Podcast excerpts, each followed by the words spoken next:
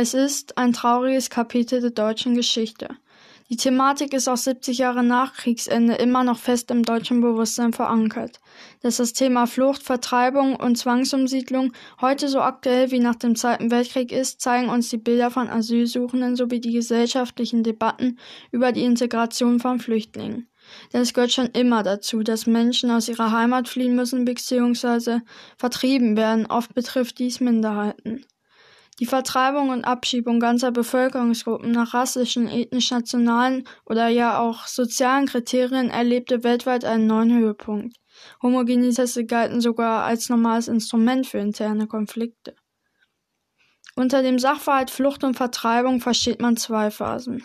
Primär die in der Endphase des Zweiten Weltkriegs von den deutschen Behörden verfügte Evakuierung bzw. die durch den sowjetischen Vormarsch veranlasste Flucht etwa der Hälfte der deutschen Bevölkerung aus den deutschen Ostgebieten und sekundär die fast vollständige Ausweisung oder teilweise Zwangsumsiedlung der in den deutschen Siedlungsgebieten im Ausland verbliebenen Deutschen in den Jahren unmittelbar nach 1945, die auf Beschlüsse der Konferenzen von Teheran, Jalta und Potsdam zurückging. Im Laufe dieses Moduls möchte ich auf folgende Frage eine Antwort finden. Inwiefern hat dieses Geschehen das Leben und die Denkweise der Betroffenen beeinflusst? Auch meine Urgroßmutter Maria Gratzig, geboren am 22. Juni 1934 in Rosenberg, was damals Schlesien war und heute Olesno in Polen ist, erlebte die Flucht und Vertreibung in der ersten Phase am eigenen Leib. Bereits im Jahre 1943 fand die erste gemeinsame Konferenz der Großen Drei der Anti-Hitler-Koalition statt, nämlich die Konferenz von Teheran. Dazu gehörten Winston Churchill, Franklin Roosevelt und Joseph Stalin. Im Mittelpunkt des Gipfeltreffens standen konkrete militärische Vereinbarungen über die Errichtung einer von Stalin geforderten zweiten Front in Europa, die später, am 6. Juni 1944, durch die Landung alliierter Truppen in der Normandie zustande kam. Die Behandlung politischer Themen, unter anderem die Organisation der Vereinten Nationen, der Kriegseintritt der Türkei und die polnische Frage, führte eher zu Entwürfen als zu festen Absprachen. Dies galt auch für die Erörterung der Deutschlandfrage mit einer Ausnahme. Seit der Konferenz von Teheran war die Westverschiebung Polens, das heißt seine Wiedererrichtung auf Kosten Deutschlands bei Gebietsverlusten in Ostpolen zugunsten der UdSSR, zu einem Bestandteil der alliierten Deutschlandpolitik geworden. Die letzte Entscheidung begann mit dem 22. Juni 1944. Exakt drei Jahre nach dem Beginn des Unternehmens Barbarossa griff die Rote Armee in Zusammenarbeit mit großen Partisanenverbänden im Rücken der deutschen Front die Heeresgruppe Mitte an und vernichtete sie mit raschen Vorstößen und Zangenbewegungen fast vollständig. Damit stand die deutsche Ostfront in Russland vor der Zerschlagung. Die Wehrmacht konnte die Front nur sehr mühsam stabilisieren und musste sich aus Weißrussland zurückziehen. An den polnischen Grenzen und im Baltikum wurde eine neue Hauptkampflinie aufgebaut. Im Oktober 1944 stieß die Rote Armee zum ersten Mal auf Reichsgebiet vor. Nun nahte für die deutsche Seite das Ende. Ab 1944 wurde von den deutschen Behörden mit dem Näherrücken der Roten Armee in einigen Gebieten mit Evakuierung der deutschen Bevölkerung begonnen. Mit dem Herannahen der Roten Armee an das deutsche Reichsgebiet hatte in den Ostgebieten eine große Flüchtlingswelle eingesetzt, die sich noch verstärkte, als es nach dem Eintreffen der ersten sowjetischen Einheit auf ostpreußischem Gebiet zur Ausschreitung der Soldaten kam.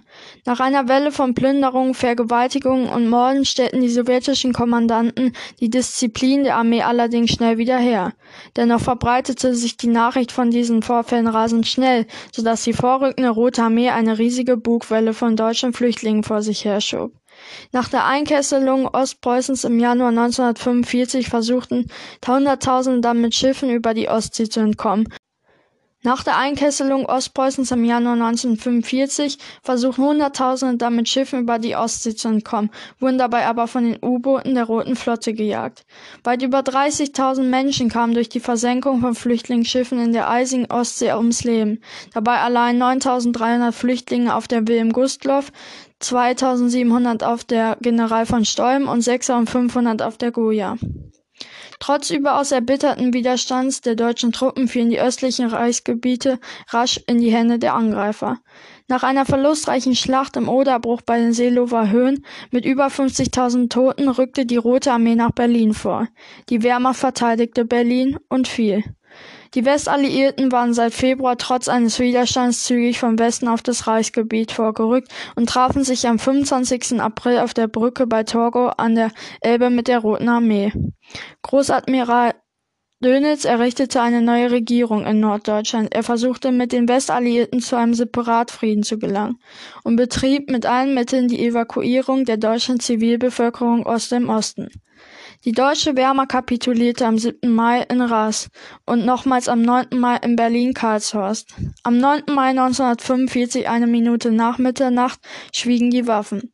Die deutsche Wehrmacht hielt zu diesem Zeitpunkt noch Gebiete in Schleswig-Holstein, Sachsen, der Tschechei und den Alpen sowie Norwegen und Dänemark, Kreta, Kurland und einige Atlantikfestungen.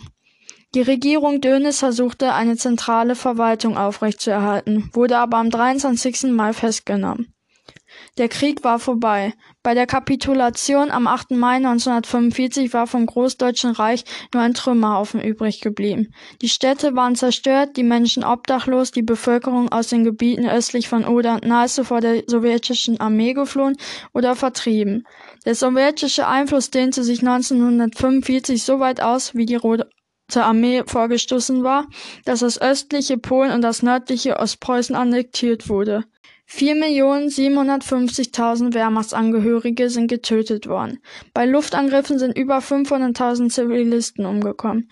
1.555.000 Menschen aus dem Gebiet östlich von Oder und Neiße sind verschollen. Von 16 Millionen Wohnungen waren 5 Millionen zerstört und 3,5 Millionen beschädigt. Im Februar 1945 trafen sich die Regierungschefs der Alliierten erneut.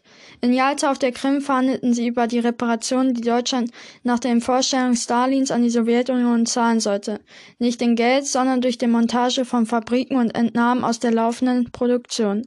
Man war fest entschlossen, dass Deutschland wirtschaftlich geschwächt werden sollte, um auch langfristig eine Wiederaufrüstung zu verhindern. Der sowjetische Diktator Stalin hat gegenüber dem britischen Premierminister Churchill und US-Präsident Roosevelt keine Zweifel daran gelassen, dass er nicht gewillt war, den Ostteil Polens, den die Sowjetunion durch die Aufteilung Polens mit dem nationalsozialistischen Deutschland gewonnen hatte, wieder zurückzugeben. Stattdessen sollte Polen für die Gebietsverluste im Osten durch den Erhalt der deutschen Gebiete östlich von Oder und Neiße entschädigt werden. Nach anfänglichen Bedenken Großbritanniens schließlich war man für die territoriale Unverletzlichkeit Polens in den Krieg gegen Hitlers Deutschland eingetreten, stimmte Churchill nach längeren Verhandlungen dieser Lösung am 15. Dezember 1944 schließlich zu. Nach seiner Auffassung stellte die Verschiebung Polens nach Westen die einzige praktikable Lösung der Grenzproblematik dar. Allerdings war er sich bewusst, dass dies nur möglich sein wird, wenn die bisherigen deutschen Bewohner dieser Gebiete ausgesiedelt würden. Dazu erklärte er, die Vertreibung der Deutschen ist, soweit wir das übersehen können, das dauerhafteste und befriedigendste Mittel. Es wird keine Mischung der Bevölkerung geben, durch die, wie sich in Elsass-Lothringen gezeigt hat, nur endlose Unzuträglichkeiten entstehen. Auf der Potsdamer Konferenz verhandelten die Siegermächte nach dem Zusammenbruch Deutschlands im Juli 1945 dann über die Zukunft Deutschlands und das weitere Vorgehen der Siegermächte. Hier wurde die Vertreibung der Deutschen aus den verlorenen, nun von den anderen Staaten beanspruchten Gebieten beschlossen. Die Regierungschefs formulierten als vordringlichste Ziele der Besetzung Deutschlands völlige Abrüstung und Entmilitarisierung und die Ausschaltung der gemeinsamen Kriegs- und Rüstungsindustrie. Im Mittelpunkt der Kontroverse zwischen den USA, Großbritannien und der Sowjetunion rückte die Frage nach der polnischen Westgrenze, mit der untrennbar die Frage der deutschen Reparationsleistung verbunden war. Grundsätzlich waren sich die drei Mächte über die Grenzverschiebung einig, aber die Westalliierten wollten weder Oder noch Neiße zu diesem Zeitpunkt als Grenze zwischen Deutschland und Polen anerkennen. Nur mühsam einigten sich die drei Siegermächte darauf, die Gebiete östlich der Oder-Neiße-Linie sowie den südlichen Teil unter polnische Verwaltung und Königsberg unter sowjetische Verwaltung zu stellen.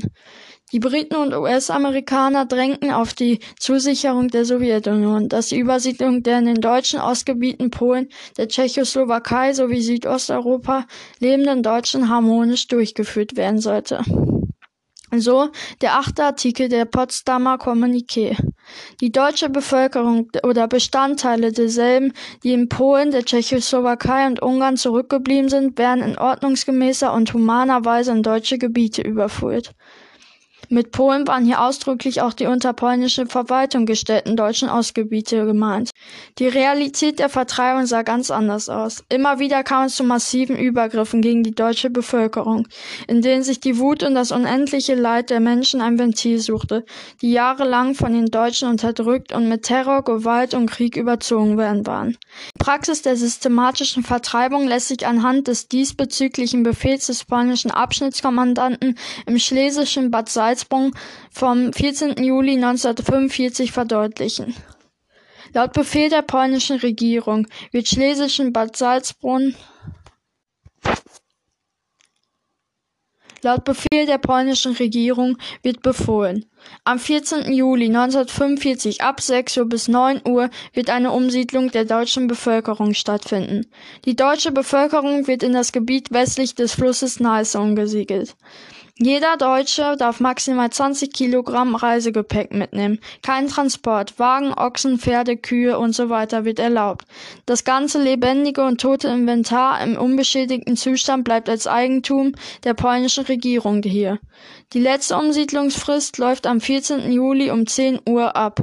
Nichtausführung des Befehls wird mit schärfsten Strafen verfolgt, einschließlich Waffengebrauch. Sammelplatz an der Straße Bahnhof Bad Salzbrunn, Adelsbacher Weg in einer Marschkolonne zu vier Personen. Spitze der Kolonne 20 Meter vor der Ortschaft Adelsbach. Alle Wohnungen in der Stadt müssen offen bleiben. Die Wohnungs- und Hausschlüssel müssen nach außen gesteckt werden. Abschnittskommandant Zinkowski Oberleutnant. Trotz der Bemühungen der Alliierten dabei wenigstens humanitäre Mindeststandards einzuhalten, waren sie vielfach von gravierenden Mengen bei der Versorgung und Hygiene und auch von Gewalt, Überfallen sowie Plünderung getänzelt. Trotz der Bemühungen der Alliierten dabei wenigstens humanitäre Mindeststandards einzuhalten, waren sie vielfach von gravierenden Mengen bei der Versorgung und der Hygiene auch von Gewalt, Überfällen sowie Plünderung gekennzeichnet. Der Ablauf der Zwangsaussiedlung unterschied sich regional. Mancherorts gab es Reisebeschränkungen oder die Verpflichtung vom Tragen eines Erkennungszeichens. Proteste boykottierten die Gewaltexzesse und übten Druck auf die polnische Regierung auf, weshalb sich die Lage immer leicht verbesserte. So kamen mehr als 16 Millionen Flüchtlinge und Vertriebene in die vier zerstörten Besatzungszonen, darunter 300.000 aus dem Baltikum, 2,4 Millionen aus Pommern, 2,4 Millionen ebenfalls aus Ostpreußen, 2,5 Millionen aus Polen, 4,5 Millionen aus Schlesien, 5,5 Millionen aus dem Sudetenland, 5.000 aus Rumänien, 200.000 aus Ungarn und 250.000 aus Jugoslawien. Die geschilderten Ereignisse beruhen auf wahre Begebenheiten, jedoch sind diese keine Originalzitate, sondern wiedergegeben. Im Januar 1945 drang die Rote Armee in das Deutsche Reich ein. In den ersten Wochen brachte viel Leid und großes Elend in der schlesischen Heimat aus. Täglich zogen Flüchtlinge aus dem Osten umher. Ein paar aus dem Umkreis waren schon mit ihrem nötigsten Hab und Gut in den Westen geflohen. Man hörte immer wieder etwas über die Gräueltaten der sowjetischen Soldaten, die Frauen und Kinder vergewaltigten und sie letztlich umbrachten. Sie plünderten und nahmen sich das, was sie wollten, ohne jegliche Bedenken. Schließlich empfahl die Stadtverwaltung Rosenberg, den Zivilisten zu fliehen. Vor allem die alten Leute, die Frauen und Kinder sollten umgehend in den Westen gehen. Nun mussten sie die Stadt verlassen, ohne Franz, den Vater von der zehnjährigen Maria und ihrer Schwester Ruth, der in dem Volkssturm um das Städtchen kämpfte. Schweren Herzens zogen sie los, nahmen das mit, was sie tragen konnten und ihnen am Herzen lag. Meine Oma erzählte, dass sie nicht alleine loszogen, sondern mit vielen anderen, unter anderem auch Verwandtschaften ihrerseits. Die Gruppe ging mühselig durch den Schnee immer Richtung Südwesten entlang den Bahnschienen.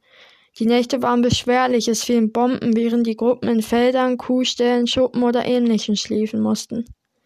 Es ging immer weiter in Richtung Sudetenland, welches ein annektierter Teil Deutschlands war. Zudem wurde die Verpflegung weniger. Sie fragten bei Bauern nach oder mussten hungern. Häufig suchten die Flüchtlingskinder im Felder nach Essen, da sie viel geschickter und gewandter als die Erwachsenen waren. Einmal haben sie Zuckerrüben gefunden, die noch nicht geerntet wurden. Hunger und Erschöpfung begleiten sie alltäglich. Als sie das Sudetenland erreichten, hielten sie sich in kleinen Dörfern auf. Sie schliefen in Ställen und tauschten ihr Gut gegen ein paar Kartoffeln zum Beispiel.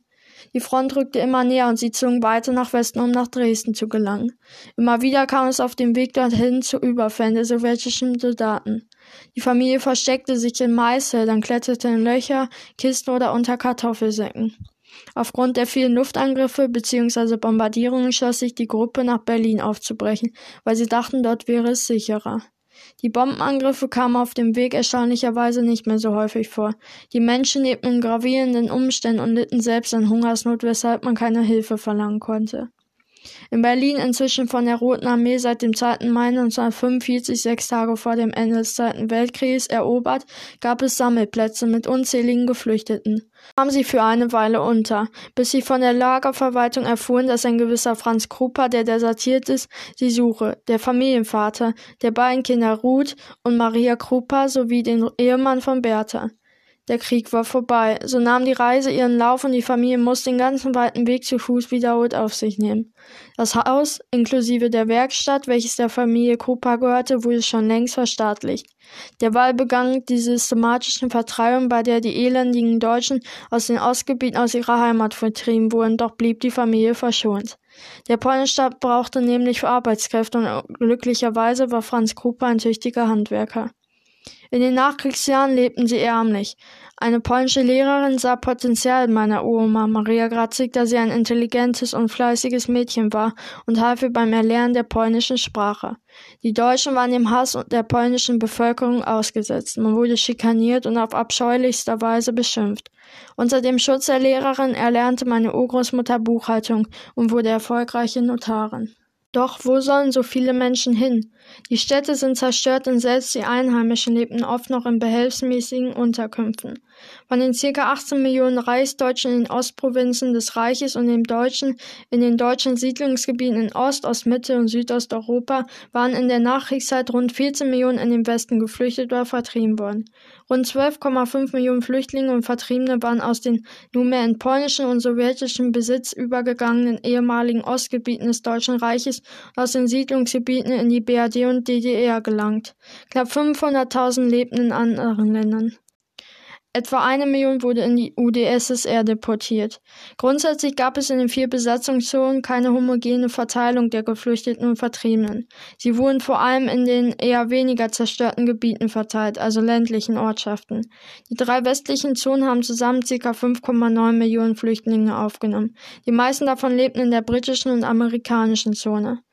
Die Militärregierung der französischen Besatzungszone hat sich zunächst geweigert, Flüchtlinge aufzunehmen, da Frankreich nicht an der Potsdamer Konferenz beteiligt war.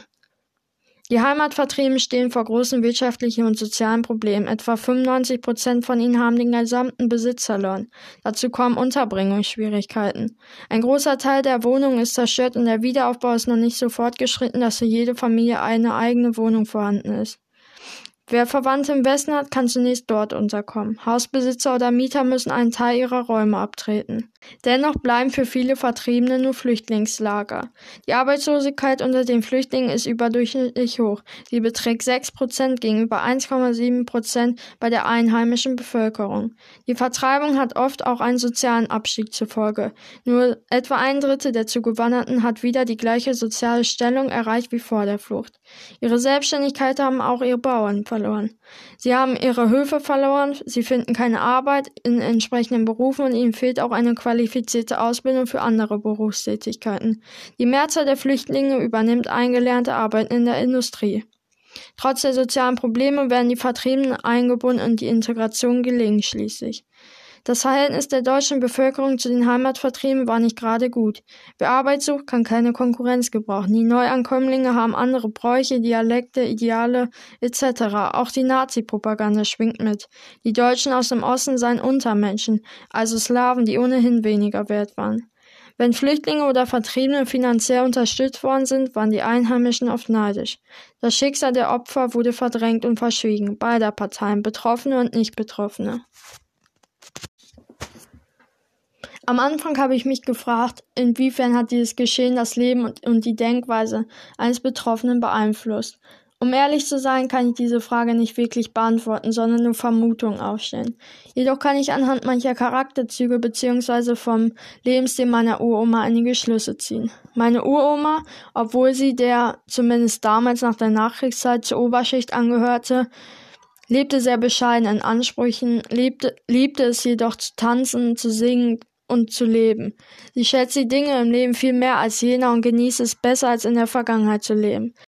Solche schlimmen Ereignisse können dazu führen, dass man in ständiger Angst lebt und immer misstrauisch ist. Jedoch liebt meine Oma ihr Leben. Sie wollte einfach raus aus so einer Misere, hat ehrgeizig die polnische Sprache gelernt, ist Notarin von Beamten geworden, hat eine Familie gegründet und treibt heute noch mit 86 Jahren Sport. Ein weiterer Punkt, der mir auffällt, ist, dass sie eine gewisse Abneigung bzw. Vorbehalte gegenüber den Polen, den Russen und dem kommunistischen Polen hat. Vielleicht nicht sporadisch gegenüber einzelnen Personen, aber indirekt sieht sie das Volk als Untermenschen an. Dies, dies kann auch mit der Nazi-Propaganda zusammenhängen, da sie auch im BDM war und generell sehr stark die deutschen Traditionen pflegt. Apropos deutsches Nationalbewusstsein. Durch die Flucht wurde die Präferenz für die deutsche Nationalität verstärkt, denn die Familie Krupa floh mit Dutzenden anderen Deutschen. Die Gruppe, mit der sie flüchtete, ersetzte eine zweite Familie sozusagen, da man stark zusammenhielt und immer einem half, egal ob es das Leben kostete.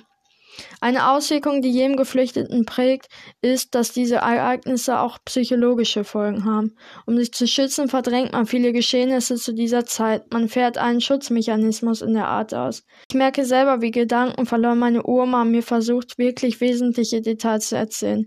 Hinter der Flucht und Vertreibung der deutschen Zivilbevölkerung versteckt sich ein bedrückendes Trauma.